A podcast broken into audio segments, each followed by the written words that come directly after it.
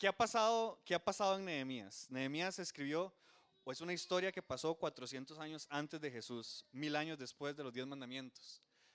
La situación de Nehemías era el copero del rey, tenía un puesto muy bueno, le servía el vino al rey, ¿okay? un, un, trabajo de mucha confianza. Llega el hermano en un pueblo extranjero, él era judío, pero no vivía en Jerusalén. Llega el hermano a visitarlo y Nehemías le dice, ¿cómo están en casa? El hermano le dice, estamos mal porque las murallas están despedazadas, las puertas fueron consumidas por el fuego. Pero eso sucedió hace 150 años. Pero igual el hermano le dice, estamos mal por eso. Entonces Nehemías entiende que tiene que hacer algo y después capítulo, en el capítulo 2, Nehemías dice que Dios le puso, eh, o sea, que él entendió que Dios le puso hacer algo al respecto. ¿okay? Entonces, la situación del pueblo de Dios, de Israel, fue muy mala. Ya venía de ser castigados y ya regresaron a, a su tierra, pero las murallas estaban caídas, ¿ok? La reacción de Nehemías. El primer capítulo de la reacción de Nehemías es llorar, es ayunar, es orar. Y pasó cuatro meses preguntándole a Dios qué tenía que hacer y cómo. Cuatro meses, ¿ok? Se reencuentra cuatro meses con, después cuatro meses con el rey y el rey le dice, ¿qué le pasa? Estoy mal porque mi familia está mal, le responde Nehemías. El rey le dice, ¿qué puedo hacer? Y usted dime, ¿puede ayudar? Eh, podemos reconstruir las murallas, sí está bien, ¿qué necesita? ¿Cuánto tiempo va a durar? Y se, y se manda valiente. Nehemías, así terminó el capítulo pasado, Nehemías llegó a Jerusalén, ¿ok? Y, y, todo eso lo pudimos ver cómo, cuánto duró, qué fue lo que hizo. Él inspeccionó en la noche, no le contó a nadie. Entonces, hasta ahí hemos llegado. ¿Qué es lo que hemos aprendido? Vea que la, esto es qué ha pasado en la historia. Ahora, ¿qué hemos aprendido hasta ahorita? Hemos aprendido que Nehemías nos sirve para saber cómo pasar de la oración a la acción. Muchas veces nos cuesta pasar de eso nuestra relación con Dios. Oramos por algo, algo y no, no tenemos respuesta o, o, o, nuestra acción no cambia. Nehemías nos puede enseñar. ¿Y cómo nos ha enseñado en los dos capítulos? El primer capítulo nos enseñó a que hay una fórmula mágica, una fórmula, ojalá la palabra mágica, ¿verdad? Hay en la Biblia algo mágico, no mentira. Eh, eso es mentira, ¿verdad? Es, un, chiste. La dependencia más planificación más esfuerzo. En Nehemías vemos cada una de las tres partes. Y el capítulo pasado vimos que Nehemías tuvo un propósito. ¿Por qué era copero del rey? ¿Por qué vivía en, el imperio persa? ¿Por qué, eh, ¿Por qué le sucedió lo que le sucedió? ¿Por qué Dios le dio un llamado? Y después, ¿por qué Dios le dio una estrategia? ¿Por qué, para qué y cómo? Nos responde el capítulo 2. Entonces, si usted está todavía bateadísimo de lo que estoy hablando, eh, estamos grabando las, enseñanzas en Spotify. Usted pone Comunidad Camino y ahí le van a salir. Eh, los puede escuchar cuando usted quiera. Señoras y señores, este capítulo es un toque peculiar. Es un toque peculiar. Es el típico capítulo, voy a confesar, que usted está leyendo en el Antiguo Testamento y le dice a Dios, Dios, ¿me puedo pasar este capítulo? ¿Me lo paso o no me lo paso? Y si usted no se lo pasa, a veces le cae la tentación de, ¿qué es este capítulo? Pero es todo un reto, es todo un reto. Y eres, ahora yo estaba ahí, yo le decía a Dios, Dios, Dios, ¿qué enseño? No, mentira. Eh, es el típico capítulo, no menciona a Dios ni una sola vez, no menciona cómo Dios trabaja ni una sola vez. De hecho, ni, se menciona a Nehemías él mismo. Son puros datos, son puras, eh, es una historia, eh, y es Nehemías escribiendo una historia. El capítulo 3 de Nehemías es peculiar, eh, pero de una vez les digo, nos va a pedir mucha madurez, nos va a pedir tolerancia, uy Jesús, para ver qué es lo que Dios nos quiere enseñar de un capítulo como el capítulo 3. El capítulo 1 nos habló demasiado sobre cómo depender de Dios. Nehemías nos enseñó con su ejemplo cómo depender. El capítulo 2, la semana pasada, nos enseñó mucho sobre planificación. Es demasiado bueno para saber cómo planificar con Dios, eh, los tiempos, cómo. El capítulo 3 nos va a enseñar mucho sobre esfuerzo. Sobre esfuerzo. Así que vamos a leer el capítulo. ¿Están listos? Tienen que poner mucha atención. Es el capítulo más largo que voy a leer hasta el momento de la serie. Los capítulos anteriores tienen como 20, 18 versículos, este tiene más. Así que, focus, focus, focus, focus. ¿Ok? Dice así. Entonces Eliasib, el sumo sacerdote y los demás sacerdotes comenzaron a reconstruir la puerta de las ovejas. La dedicaron y la colocaron las puertas, levantaron la muralla hasta llegar a la torre de los cien, la cual también dedicaron hasta la torre de Ananel. Trabajaron junto a ellos personas de la ciudad de Jericó y más allá de los que estaba Sacur, hijo de Imri. Imri. La. Imri. Imri. Imri. Ok. Em, la puerta del pescado la construyeron los hijos de Sena. Colocaron las vigas, levantaron las puertas e instalaron sus cerrojos y barras. Meremot, así que aquí está toda una lista si usted quiere ponerle un nombre a su hijo. Meremot, hijo de Urías y nieto de Cos, reparó la siguiente sección de la muralla. A su lado estaban Mesulam, hijo de Berequías y nieto de Mesesabel. Y luego Sadoc, hijo de Baná. Contigo a ellos estaban habitantes de Tecoa, aunque sus líderes se negaron a trabajar con los supervisores de la construcción. La puerta de la ciudad antigua la repararon Joaida, hijo de Pesea, Pasea, y Mesulam, hijo de Besodías. Colocaron las vigas, levantaron las puertas, instalaron sus cerrojos y barras. Junto a ellos estaba Melatías de Gabaón, Jadón de Meronot, gente de Gabaón y gente de Mispa, el cuartel general del gobernador de la provincia del occidente del río Éufrates. Contigo a ellos estaba Uziel, hijo de Araía, Araía, Ofebre de profesión, of, Ofebre, sí, no, sí, quien también trabajó en la muralla. Después estaba Ananías, fabricante de perfumes. omitieron una sección de Jerusalén mientras edificaban la muralla de Ancha. Junto a ellos en la muralla estaba Refaías, hijo de Ur, jefe de la mitad del distrito de Jerusalén. Luego Jedaías, hijo de Aramaf, reparó la muralla frente a, su propia casa, y junto a él estaba Atus, hijo de Asabnías.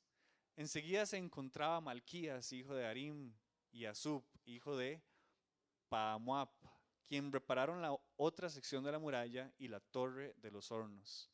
Salum, hijo de Aloés, y sus hijas repararon la siguiente sección. Él era el jefe de la otra mitad del distrito de Jerusalén. La puerta del valle la repararon los habitantes de Sanoa, dirigidos por Anún, levantaron las puertas e instalaron sus cerrojos y barras. También repararon 450 metros de la muralla hasta la puerta del estiércol. Malquías, hijo de Recab, el jefe del distrito de Bet Akerem, reparó la puerta del estiércol, la construyó, levantó las puertas e instaló sus cerrojos y barras. La puerta de la fuente la reparó Salum, hijo de Col Ose, jefe del distrito de Mispa. Él la reedificó, la techó, levantó las puertas e instaló sus cerrojos y barras. Luego reparó la muralla del estanque de Siloé, cerca del jardín del rey, y reconstruyó la muralla hasta que las escaleras que descienden de la ciudad de David. Junto a él estaba Nehemías, que no es el Nehemías de la historia principal, es otro Nehemías, hijo de Azbuk, jefe, de la mitad del distrito de Bet-Sur.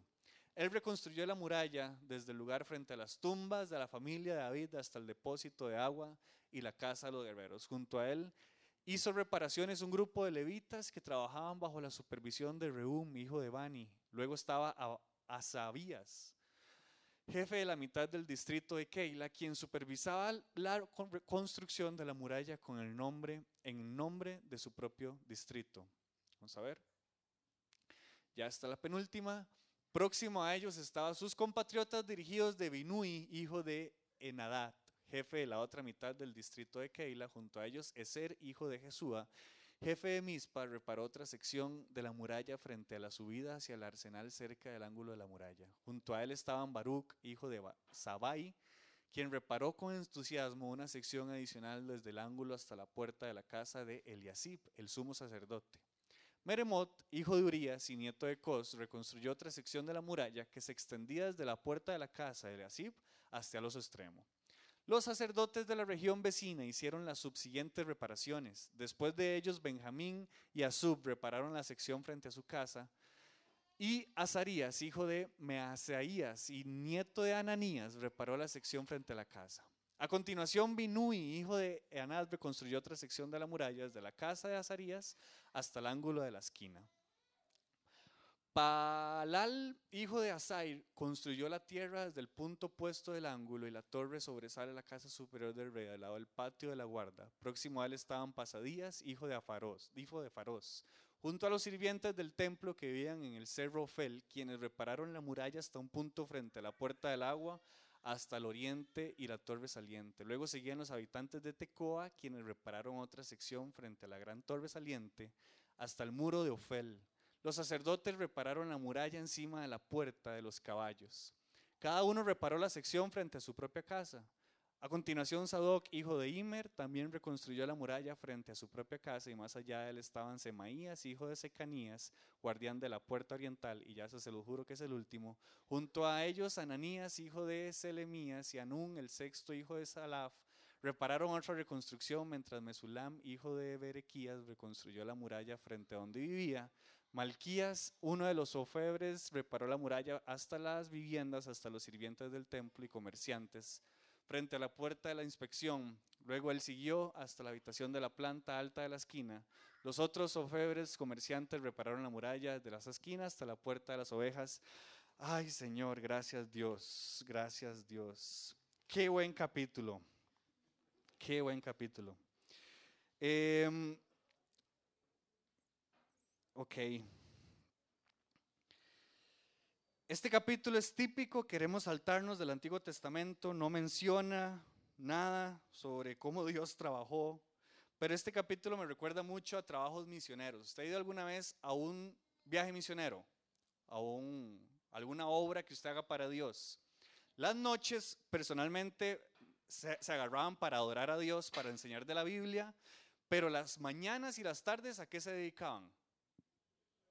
A bretear, a bretear. El capítulo 3 es el típico momento donde usted ya oró, ya estuvo ayunando, ya estuvo orando, pero ya es donde usted dice, bueno, papillo, a bretear. ¿Ok? Todo lo que vemos en este capítulo es cómo pasaron a la acción después de ayunar, después de orar, después de pedirle a Dios, después de adorar, pasaron a la acción. Y si este capítulo está en la Biblia es porque Dios nos quiere enseñar algo. Si nos hubiéramos saltado este capítulo, si yo le hubiera dicho, hey gente, mejor pasémonos al 4, creo que le estaríamos faltando el respeto a todo el libro de Nehemías. Algo nos puede enseñar este capítulo. Así que vamos a ver. Lo que nos puede enseñar muchísimo es sobre esfuerzo, trabajo, realizar nuestras tareas y vean esta imagen. Si yo le pongo esta imagen, ¿usted qué se recuerda? ¿Cuál es el lema de esta muchacha chiquita? ¿Cuál es ¿Qué es lo que dice? ¿Sí? ¿Pero qué otra? ¿Manos a la obra? Vamos, vamos. Sí, sí, ve, sí. Vamos a la obra en una sola maniobra. Ahora nadie oyó Dora. Señor. ¿En serio? Dora la exploradora. ¿Es vamos o manos? Vamos. Vamos a la obra. Una sola maniobra. Ok. Es el inicio de la construcción que Dios mismo había querido. Para Nehemías esto es muy importante. Si usted se ha puesto a orar por algo mucho tiempo y empieza a ver la respuesta de Dios es, para usted es algo maravilloso. Por ejemplo, el dato, el dato más, más, no el dato más, pero un dato muy normal puede ser si usted está orando por un trabajo y ya usted está en el primer día de trabajo y usted dice, Dios, gracias. Si usted está orando por ser mamá o papá y ya ve a su hijo en una cuna, usted dice, Dios, gracias. Si usted va a la liga sin ser campeón seis años y le dice, Dios, porfa, la 30, y ve levantando ahí la copa, usted dice, Señor, eres bueno. Así estoy yo en ayuno y oración. Va a llegar ese momento. Pero para Nehemías esto era muy importante. Ya estaba viendo con sus ojos cómo algo que tenía 150 años, un problema de 150 años, ya se estaba levantando. Y algo que él había orado por más de cuatro meses, ya se estaba viendo. Eso es muy interesante. Lo, lo que podemos rescatar de este capítulo es que primero no se menciona Nehemías en ningún momento. lo que se menciona es que se repartieron la reconstrucción en cuatro partes, cuatro partes super obvias, norte, sur, este y oeste. Ajá. Norte, sur, este y oeste. Y usted va para el norte, y usted va para el sur, y usted va para el este, y usted va para el oeste. Generalmente los que trabajaban en el norte es porque vivían cerca de esa muralla. Y así dice varias veces. Y como vivía al frente de esa muralla, le puso a reconstruir.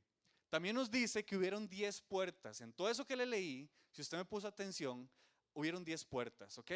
10 puertas donde reconstruyeron, donde pusieron cerrojos, donde pusieron eh, llave, donde volvieron a levantarlas. Imagínense un círculo de muralla donde tiene 10 puertas para entrar y salir.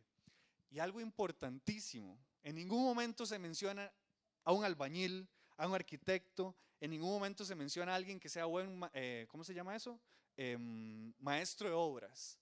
A las personas que se menciona son sacerdotes, comerciantes, gobernantes, perfumistas, levitas, que eran las personas que trabajaban en el templo, propietarios de casas, con sus hijos e hijas y joyeros. En ningún momento se habla de alguien que sepa sobre construcción. Era la gente que vivía ahí la que se puso a trabajar, a levantar la obra. La pregunta que hay que hacerse entonces es, ¿por qué esta gente se puso a trabajar, se puso a bretear hasta que llegara Nehemías. ¿Por qué cada uno no se puso a bretear hace años al respecto? Dice que cada uno se ponía a reconstruir la parte de la muralla que le queda al frente de la casa. ¿Por qué no hicieron eso hace meses? ¿No les parece interesante? ¿Por qué tuvieron que esperar a alguien como Nehemías? Eso es un tema que nunca tendremos respuesta. ¿Qué nos enseña un capítulo como este. Y si voy rápido es porque quiero llegar a la aplicación. ¿Qué agrega, perdón, este capítulo a la historia de Nehemías? Esto es algo que ya va agregando a la historia. Es el tiempo para construir, restaurar y edificar. Hubo un tiempo para depender de Dios, de pedirle. Hubo un tiempo para planificar y ya este es un tiempo para, para bretear. Las, las personas que vivían ahí verdaderamente cumplieron con su palabra. Llega Nehemías, un extranjero, es judío pero extranjero, y llega y les dice, hey, creo que Dios me ha dicho que deberíamos levantar las murallas. Y la gente es, démosle, vamos. Y en verdad lo hicieron. Dice el capítulo siguiente de dónde están construyendo. Fueron, cumplieron con su promesa. Y después vemos que Nehemías no es el actor principal. Si usted pensaba que Nehemías era San Nehemías, no lo es. En la reconstrucción de las murallas, Él no se ve. De hecho, se ven todas las personas de la comunidad reconstruyendo. Entonces, Nehemías no puede hacer nada por él mismo. Él no es nadie. Él nada más es un mensajero de Dios como cualquier persona. Imagínense qué bombeta hubiera, hubiera sido si Nehemías dice, hey, Dios me dijo que levantara las murallas y se empieza a reconstruir él solo esas murallas, kilómetros de kilómetros. ¿Cuánto hubiera durado? O si no hubiera delegado. En ningún momento se ve que el actor principal sea Nehemías, sino que cada uno de las personas hicieron y cumplieron su parte. Esto nos tiene que enseñar algo y me paso de una vez a la aplicación. Porque como iglesia, como no como iglesia, como el camino, aunque también tenemos que echarnos para nuestro saco, pero también como iglesia cristiana, siempre esperamos que venga un Salvador y que nos hable bonito y que, y que el que lidera la alabanza sea el mejor y el que, el que predica sea el mejor y que me alimente. Y siempre queremos poner a alguien entre mi relación yo y Dios, queremos poner a un humano. Y si esa persona es de lo mejor, mi relación con Dios es mejor. Aquí en Nehemías eso no nos enseña y muchas veces hasta eso se ha enseñado a Nehemías, que ah, el super líder que lidera a todas las personas. Aquí Nehemías no hizo nada. Cada una de las personas que vivía frente a la muralla se puso a trabajar. Qué buenas orejitas navideñas. Cuando ponemos a alguien entre mi relación con Dios, si usted pone, eh, no sé, un predicador famoso, eh, sí, yo sé que Pablo Agustín, pero eh, no, no. Em, Luis Giglio se me viene a la mente, un man que predica en Atlanta, que le gusta a muchos jóvenes. Si usted pone a esa persona frente, entre su relación con Dios, se llama idolatría. Nadie tiene que haber entre su relación con Dios. Es, es el privilegio de vivir en esta era, que todos tenemos el mismo espíritu, todos somos iguales, somos la misma cantidad de pecadores como la misma cantidad de santos ante Dios. Eso es, un momento de privilegio en el que estamos.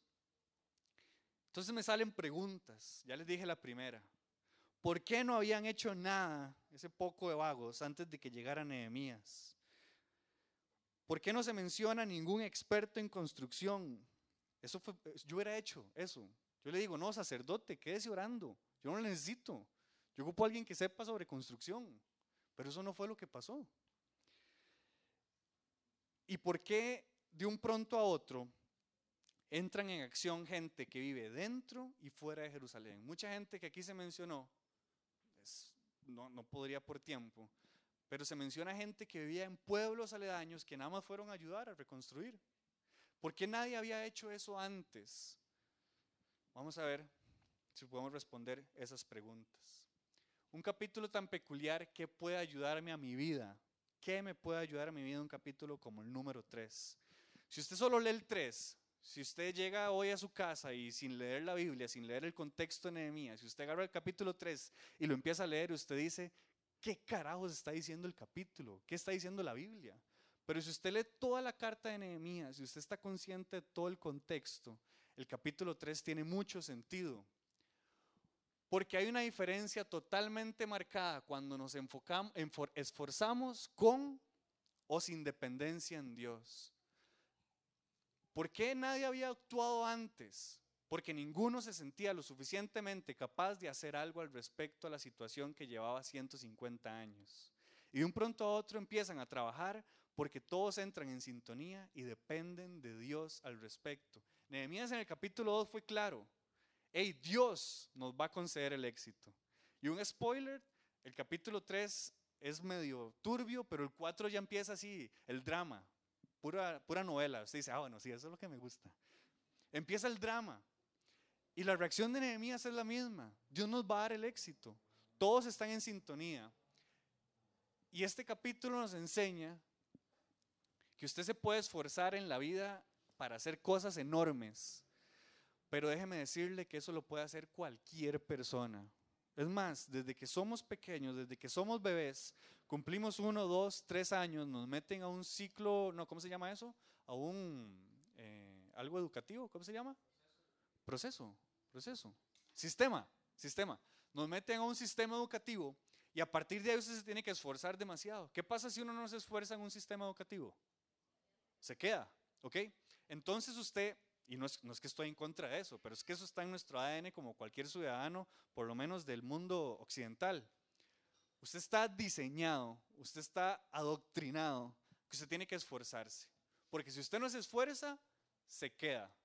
Y hay personas que no supieron cortar en kinder y ¿qué les hacían? Y tiene que quedarse, tiene que quedarse hasta que aprenda a cortar. No, no va a preguntar a alguien le pasó eso. Pero si usted no sabía leer en primero, y no, tiene que quedarse. Tiene que quedarse hasta que aprenda a leer. ya no.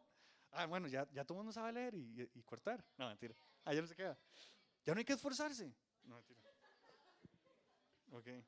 Rayos, ya no sé qué enseñar. El punto es que si sus papás fueron como los míos, la única manera, no la única manera, oiga, no, mis papás no fueron tan malos, ¿verdad?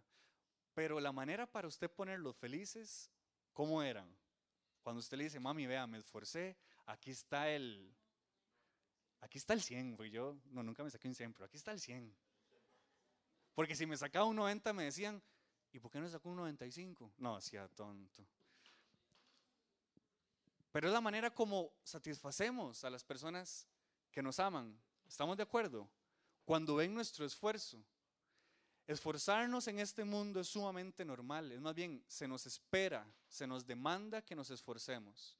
Porque la persona que no se esfuerza en este mundo, ¿qué le espera? ¿Qué le espera a alguien que no se esfuerza? Fracaso, depender de alguien más, lo mínimo. El peor de los casos, vivir en indigencia, ser miserable. Entonces estamos en un mundo en donde el esfuerzo tiene que ser algo esencial en su vida. Pero Nehemías 3, específicamente este capítulo, nos enseña que si usted no se esfuerza, si usted se esfuerza sin depender en Dios, es totalmente diferente. Puede ser el mismo elemento, pero el resultado es muy diferente. Vamos a ver por qué. Y aquí es donde voy a usar la pizarra. La pizarra me va a servir para ver de dónde viene nuestro esfuerzo. Aquí voy a poner esfuerzo, que es nuestro tema principal. Pero el esfuerzo viene algo, viene de algo. Usted no se esfuerza por, por esforzarse. ¿Cuál es la razón por la cual me esfuerzo en primer grado? Ya les dije, ¿por qué, por qué le llevo una nota a mi mamá? Motivación, esa es, de una vez, la primera. Están, están esforzados. ¿Están copiando? No, no, no, no.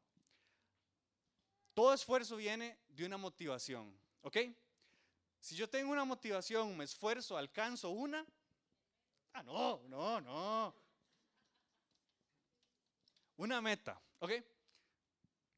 Mi motivación es sacarme un 100 en tijeritas, ¿ok? Me saqué un 100 en tijeritas. Eh, mi motivación es sacarme esto, me esfuerzo para pasar tijeritas, me saco el 100 y consigo que mi mamá me diga, eh, ¿qué, ¿qué, carga? ¿Eso qué, me, provoca en mí? ¿Ah? Satisfacción. Ah, no, no, no, no, no. Satis. ¿Qué más? Una recompensa. ¿Qué más? Validación, recompensa.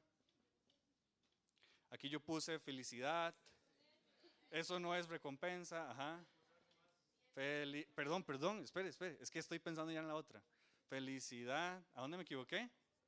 Recompen, aquí es con Z. ¿Ahí con S? Ahí está. Ok. Ya no tengo el 100. Eh, 95. Puse felicidad, satisfacción, realización. ¿Y cuál, cuál era la otra?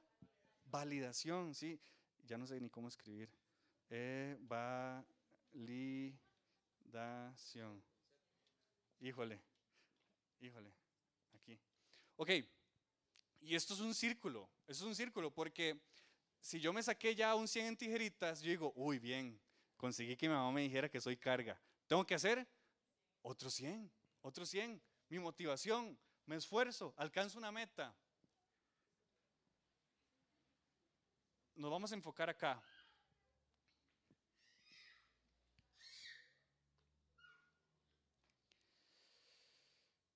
Nehemías y su pueblo, vamos a hacer este ejemplo con Nehemías. ¿Ok? ¿Cuál era la meta del pueblo de Dios en la historia de Nehemías? ¿Cuál era la meta? Reconstruir. Vamos a ver, construir. Aquí hay, eh, no, perdón, la meta es, sí, sí, sí, la meta es tener muros. Tener muros. Porque los, los más no tienen muros. Sí.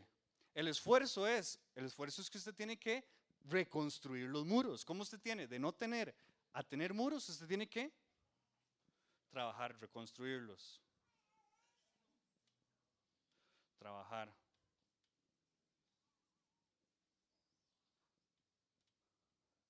Ahora, ¿cuál es la motivación?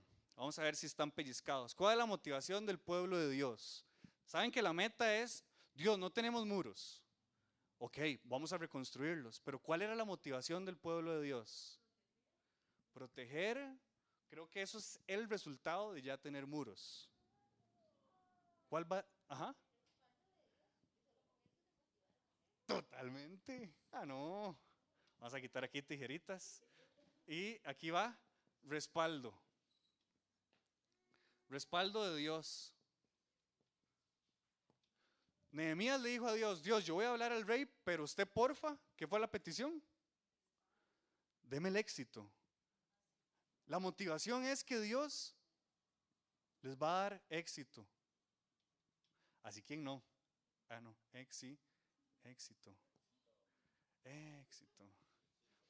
¿Y cuál es entonces ahora sí? Dios me dice, yo le voy a dar el éxito. Usted ocupa trabajar, es reconstruir. Ya tengo muros. ¿Eso qué provoca en mí, en el pueblo de Dios? Tranquilidad. Escojan palabras más cortitas. Tranquilidad. Esa, esa me gusta. Y escribe con ese. No, mentira. Eh, paz. ¿Qué otra cosa? No, ya, ya, fuera chiste. Protección. Pues nada más voy a poner pro. ¿Qué otra? Nada más. No, no, pero sí, pero sí entienden. Seguridad. Se, se, En Nehemías lo podemos ver muy claro, en la historia de Nehemías. Vemos que sabían que tenían el respaldo de Dios, eso los motivó a esforzarse para conseguir una meta y eso les produjo tranquilidad, paz, protección, seguridad. Muchas veces en nuestra vida hacemos totalmente lo contrario y queremos que nos pase exactamente lo que le pasó a Nehemías. Nos esforzamos como unos caballos por lo que usted quiera conseguir para tener una meta que nosotros mismos nos ponemos y eso produce en nosotros algo momentáneo y verdaderamente nos damos cuenta que la motivación no era la correcta. Cuando usted no sabe ni qué está construyendo, ni por qué está haciendo las cosas, ni qué tiene que hacer, hay algo aquí que está fallando. Y sé que el, tema hoy es esfuerzo, pero nuestro, nuestro esfuerzo para que sea un esfuerzo basado en Dios es porque tenemos que saber qué es lo que Dios quiere. La clave del pueblo de Dios en la historia de Nehemías es que ellos sabían totalmente de que Dios les iba a dar el éxito, de que Dios estaba con ellos. Porque era una bronca que tenía 150 años. Todo el mundo, imagínese usted que yo vivamos en esta casa, hay un muro caído al frente, años de años veamos que el muro esté despedazado y que un pronto a otro digamos, no, no, hay que levantar ese muro, hay que levantarlo. La única manera es teniendo una motivación correcta. Y para tener una motivación correcta, Nehemías nos está enseñando que es, eh, perdón, por medio de conocer al Padre, de conocer a Dios. Hay un salmo que nos enseña demasiado a conocer partículas de Dios en nuestra vida. Voy a ponerlo y me gustaría que usted identifique qué le da motivación. ¿Está bien? ¿Alguien le gustaría leerlo para yo no hablar tanto? China, porfis. y tosiendo, Miguel. Espero en silencio delante de Dios, porque de Él proviene mi victoria. Solo Él es mi roca y mi salvación, mi fortaleza donde jamás seré sacudido. ¿Cuántos enemigos contra un solo hombre? Todos tratan de matarme. Para ellos no soy más que una pared derribada o una valla inestable. Piensan derrocarme de mi alta posición. Se deleitan en decir mentiras sobre mí. Cuando están frente a mí me elogian, pero en su corazón me maldicen. Que todo mi ser espere en silencio delante de Dios, porque en Él está mi esperanza. Solo Él es mi roca y mi salvación, mi fortaleza donde no seré sacudido. Mi victoria y mi honor provienen solamente de Dios. Él es mi refugio, una roca donde ningún enemigo puede alcanzarme. Oh pueblo mío, confía en Dios en todo momento. Dile lo que hay en tu corazón, porque Él es nuestro refugio. La gente común no vale más que una bocanada de viento, y los poderosos no son lo que parecen ser. Si se les pesa juntos en una balanza, ambos son más livianos que un soplo de aire. No te ganes la vida mediante la extorsión, ni pongas tu esperanza en el robo. Y si tus riquezas aumentan, no las hagas el centro de tu vida. Dios ha hablado con claridad y yo lo he oído muchas veces. El poder, oh Dios, te pertenece a ti. El amor inagotable, oh Señor, es tuyo. Ciertamente tú pagas a todos de acuerdo a lo que hayan hecho. ¿Algo les dio motivación de este salmo? Gracias. ¿Sí? ¿Qué les dio motivación? Él es nuestro refugio. ¿Qué más? Solo Él proviene la victoria, solo Él proviene el éxito. ¿Qué más? Este salmo está chorreado, ¿verdad? Si eso no le movió, ya no sé qué, lo va a mover. En Él está mi esperanza, en Él podemos poner nuestra esperanza. Una roca donde ningún enemigo puede alcanzarme. La salvación, ajá. Amor inagotable. Me invita a que le diga lo que hay en mi corazón. Cuando yo tengo la motivación correcta es porque conozco el Dios que yo tengo. Si yo tengo motivaciones incorrectas, el menciona las riquezas, y el Mae es el rey David, pero eh, él menciona las riquezas. Es algo sumamente normal ponerlas como nuestra motivación. Dios, yo quiero, mi motivación es plata, quiero tener dinero. Voy a trabajar como un caballo para conseguirlo, para yo poder ser eh, papudo. Y cuando una persona es papuda, socialmente, ¿cómo se ve? Eh, exitosa, exitosa, sí, eso es un éxito. Ah, en este mundo es exitoso. Pero si yo conozco a Dios al nivel como lo conocía el rey David, y, yo le voy a decir, vaya estudie el Salmo 62 para ver qué tanto usted cree lo que el rey David dice verdaderamente que está viviendo. Si yo conozco a Dios verdaderamente, yo me voy a esforzar por lo que Dios quiere, porque yo quiero alcanzar lo que Dios quiere, y eso me va a dar en mí una recompensa que viene totalmente de Dios. ¿Tiene sentido eso? Espero que sí. La meta es que llegamos a querer lo que Dios quiere para nuestras vidas y para el reino. Preguntas. Ah, bueno, perdón. Es, el Salmo nos ayuda mucho sobre nuestra motivación y estas palabras de Jesús nos ayudan demasiado sobre esfuerzo y sobre meta. Dice Jesús en Mateo 7, todo el que escucha mi enseñanza y la sigue, o sea, esforzarnos para seguir las enseñanzas de Jesús, es sabio como la persona que construye su casa sobre la roca. Aunque lleva a cántaros, aunque llueva a cántaros y suban las aguas de la inundación, los vientos, los vientos golpeen contra esa casa, no se vendrá abajo porque está construida sobre la roca. Esfuércese para obedecer lo que Dios dice, se va a volver sabio. Y eso le va a regalar que aunque llueva fuerte, su casa no se va a, mover. Pero el que oye mi enseñanza y no la obedece es un necio, como la persona que construye su casa sobre la arena. Cuando vengan las lluvias y lleguen las inundaciones y los vientos golpeen contra esa casa, se derrumbará con un gran estruendo. Tenga las motivaciones incorrectas, se va a esforzar por algo banal, dice eh, Salomón, em, sobre, ¿cómo es que dice? Perseguir el viento, perdón, el lagunazo. La meta, usted va a tener su casa sobre la arena, pero cuando venga la tormenta, se le va a caer. Entonces vienen unas preguntas para su vida. La calidad y tipo de esfuerzo que yo tenga va a revelar cómo estoy construyendo.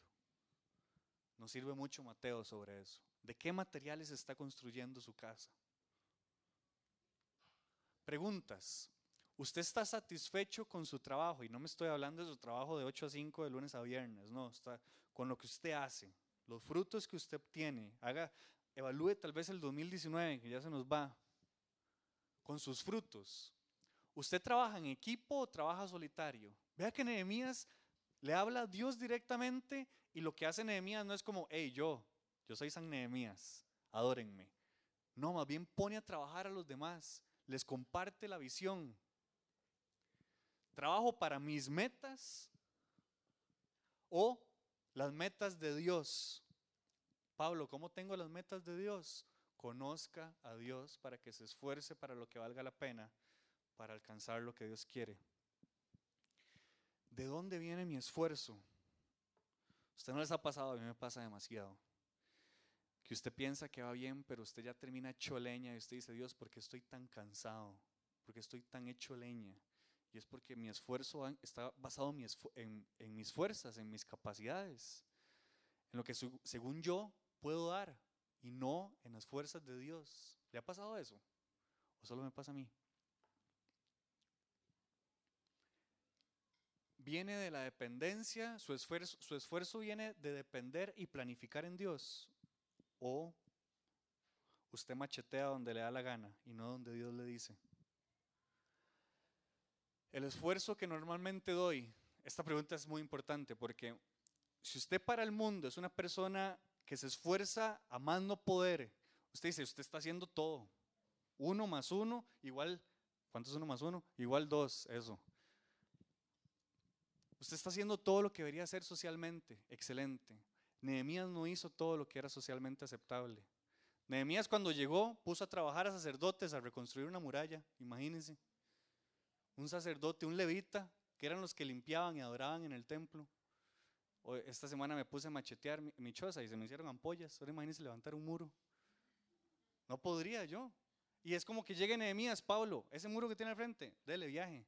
Y uno, ¿en serio yo? ¿Ah? Una puerta.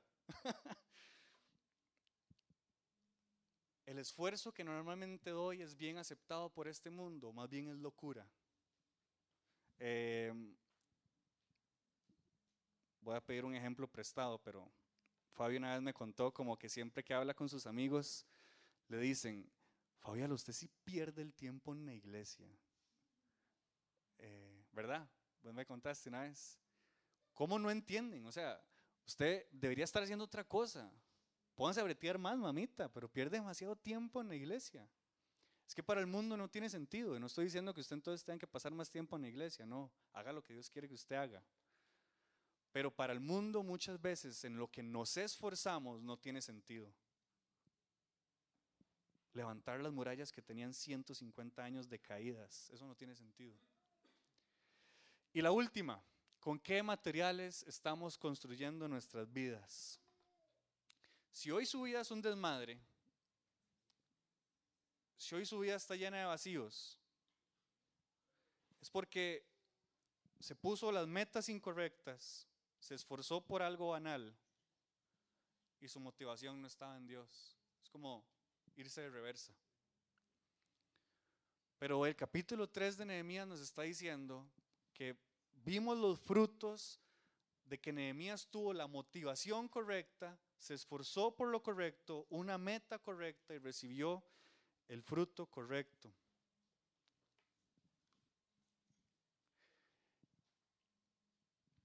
2020 ya empieza.